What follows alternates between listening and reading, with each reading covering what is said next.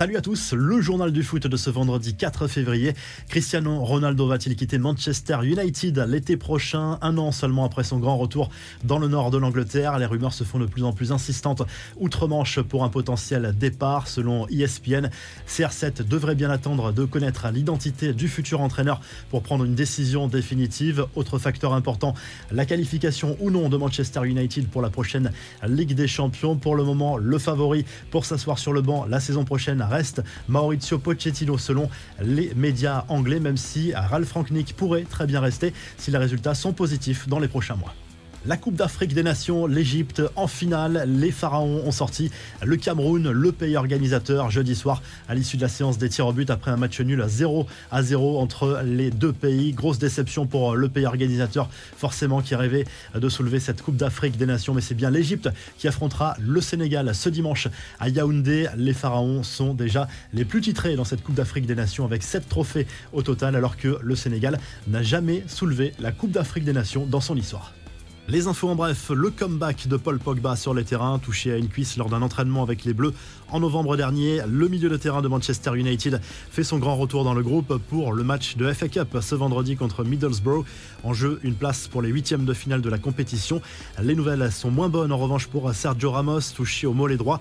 Le défenseur espagnol risque de manquer le huitième de finale aller de Ligue des Champions contre le Real Madrid le 15 février au Parc des Princes, même s'il donne son maximum pour pouvoir être de retour le plus vite possible.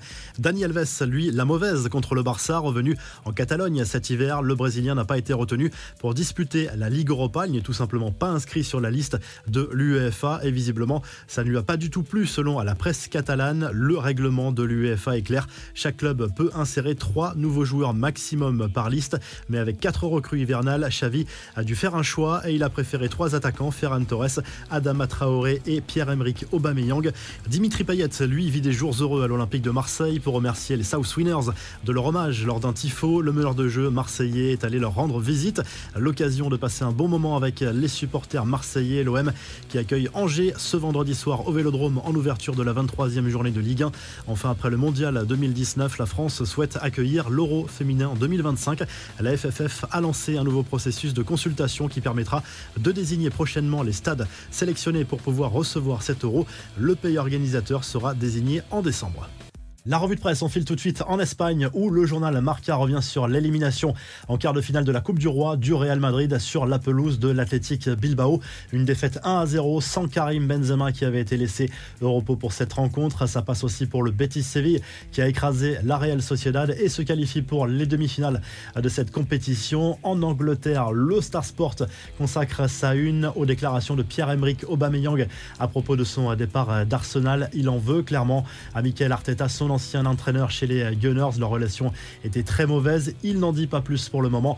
Et en Italie, la Gazette dello Sport se penche à nouveau sur ce derby très attendu entre l'Inter Milan et l'AC Milan programmé ce samedi. Le quotidien sportif qui lui consacre encore plusieurs pages ce vendredi. Si le journal du foot vous a plu, n'hésitez pas à liker, à vous abonner pour nous retrouver très vite pour un nouveau journal du foot.